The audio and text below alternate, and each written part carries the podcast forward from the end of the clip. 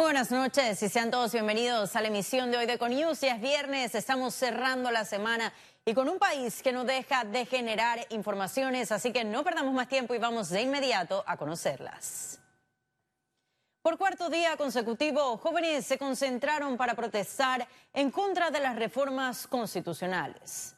A diferencia de los días anteriores, los manifestantes protestaron sentados, gritando consignas, sonando cacerolas con pancartas y ondeando banderas, una manifestación pacífica en rechazo a los cambios planteados a la Carta Magna por la Asamblea Nacional. Justamente ese viernes se dio a conocer que las audiencias para las personas detenidas durante esas protestas fueron fijadas para la próxima semana.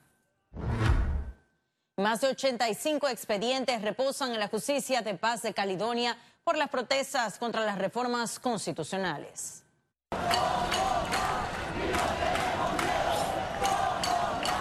Trabajo comunitario y multas de mil dólares podrían ser las sanciones para los detenidos durante esta semana de enfrentamientos entre civiles y policías. Eh, reprimieron a todos, había inclusive menores de edad, habían hombres, mujeres, estudiantes, inclusive profesores. Eh, la verdad que deja mucho que desear eh, la falta de protocolos o de, reacción de la Policía Nacional. El abogado de la Universidad de Panamá, Arturo Treyes, fue uno de los que resultó con lesiones debido a las bombas lacrimógenas.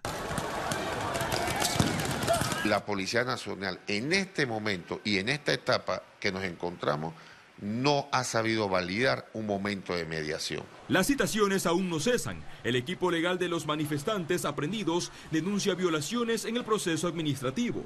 Están acusándolos a todos de lo mismo. No todas las personas pudieron estar en el mismo lugar y no todas las personas pudieron haber hecho las mismas cosas. Hasta el momento las pruebas que hemos visto en el informe policial simplemente son muy genéricas. Dicen que recogieron piedras, objetos punzocortantes y unas máscaras. No se le dice, no está eh, especificado a qué persona se le encontraron las piedras. Recientemente, el presidente Cortizo confirmó que de los detenidos, 11 son extranjeros. La justicia de paz de Caledonia fijó las audiencias para el 6 y 8 de noviembre por actos vandálicos, daños a la propiedad y lesiones personales.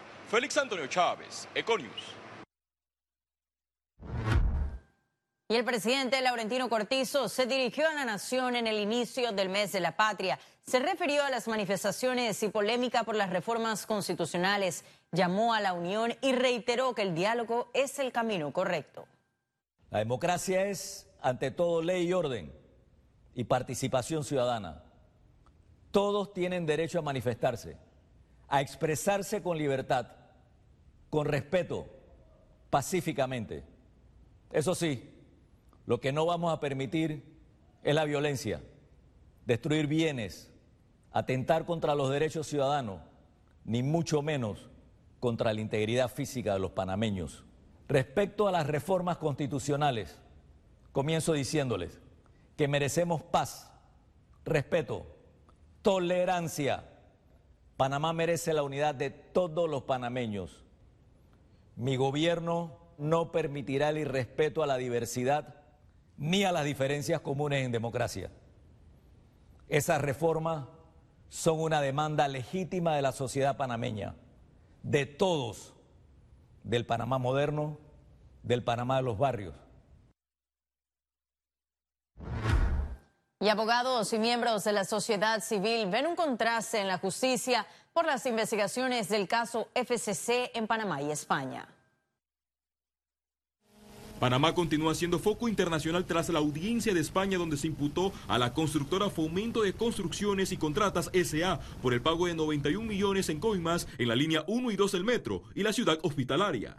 Allá en España sí conlleva pena de prisión. Aquí vamos a tener que aceptar lastimosamente lo que el Ministerio Público llega a un acuerdo de pena con estos señores involucrados en este caso. Hay una cantidad de empresas que han llegado a acuerdos y que ya las vemos están apareciendo en licitaciones con otros nombres o con otras eh, eh, entidades sociales o, o en algunos casos consorciadas con otras empresas y aquí no ha pasado nada.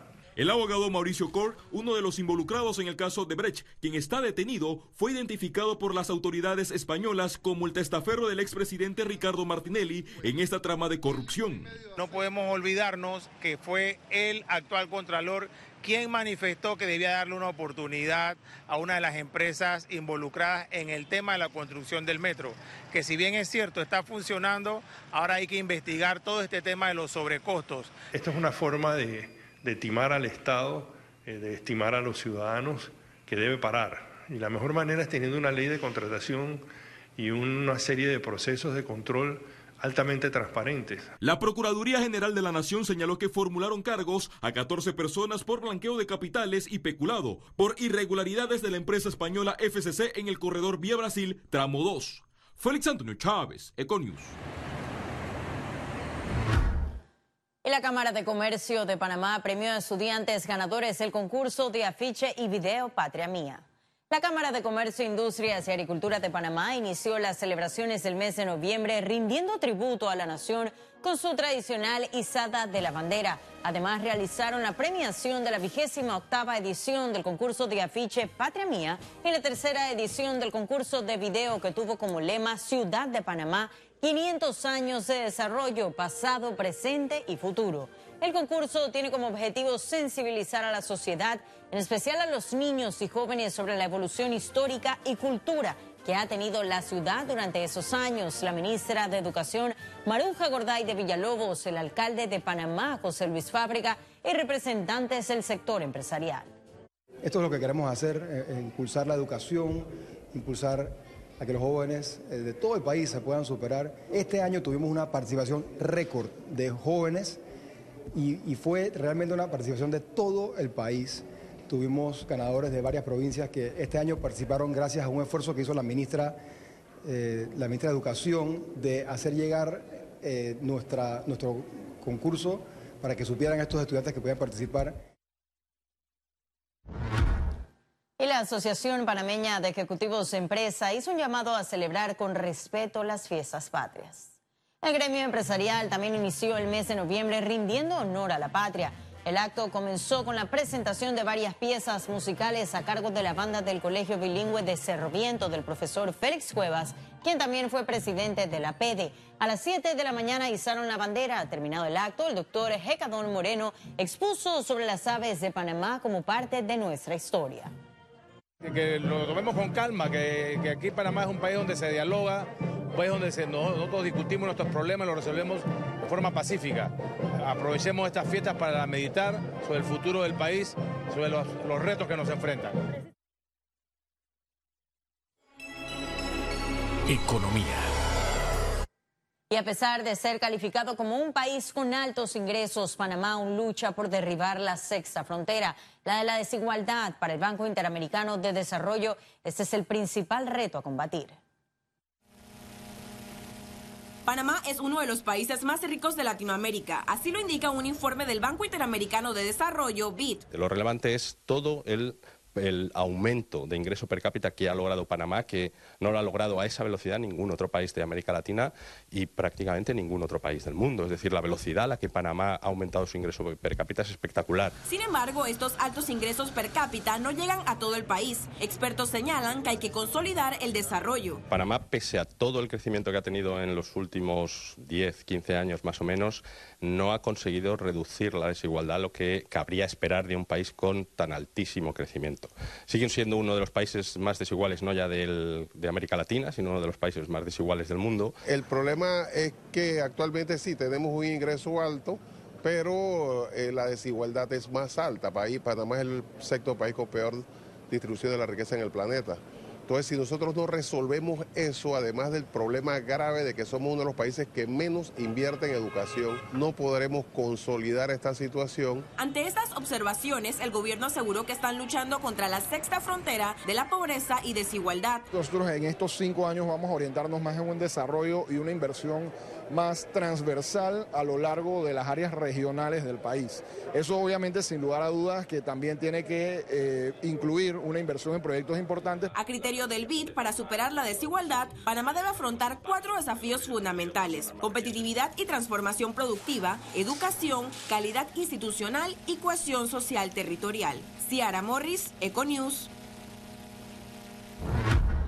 Y el subadministrador del Canal de Panamá solicitó a la población hacer uso racional del agua ante la sequía. Aprovecho la oportunidad para solicitarle a la población que haga un uso racional del agua. Es un problema que nuevamente no solamente está afectando la cuenca hidrográfica del canal, sino que está afectando a otras cuencas eh, a nivel nacional. Realmente el cambio climático está teniendo un efecto eh, eh, a nivel mundial y Panamá obviamente no escapa de sus efectos. 500 familias de la comarca Nae Buglé culminarán en el 2019 con electricidad de origen renovable. Aquí le contamos sobre este programa de la Fundación Acciona.org.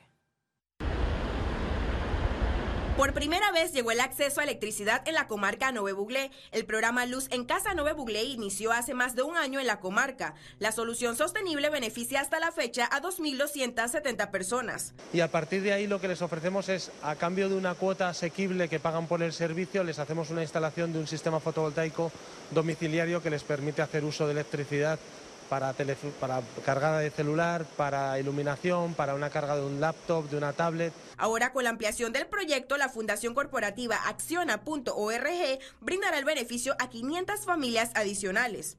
Aproximadamente el coste por familia que nosotros eh, invertimos es en torno a unos 400, 450 dólares por cada una de las familias. Lo que decidimos, y en alguna forma negociado con, cada, con las comunidades, es establecer una cuota para todos idéntica que son 5 balboas por mes.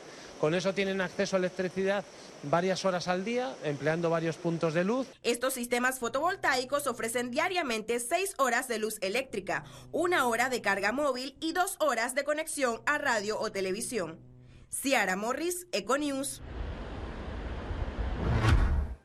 Y ahora sí ha llegado el momento de conocer un resumen de la jornada bursátil de este primero de noviembre. Iniciamos. El Dow Jones cotizó en 27.347 con 236 puntos, suben 1.11%.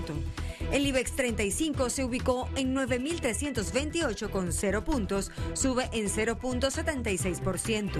Mientras que la Bolsa de Valores de Panamá cotizó en 458 con 36 puntos. Ahora veamos en detalle el volumen negociado en la Bolsa de Valores de Panamá.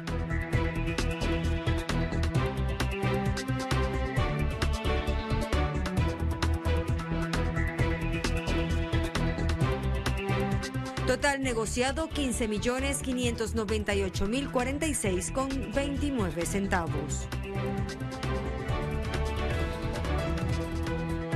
Y en breve estaremos de regreso con las notas internacionales. Pero recuerde, si no tiene oportunidad de vernos en pantalla, puede hacerlo en vivo desde su celular a través de una aplicación destinada a su comodidad y es cable on the go. Solo descárguela y listo. No se vayan, que en breve estaremos de regreso con mucho más de la emisión de hoy de Econios. Ya volvemos.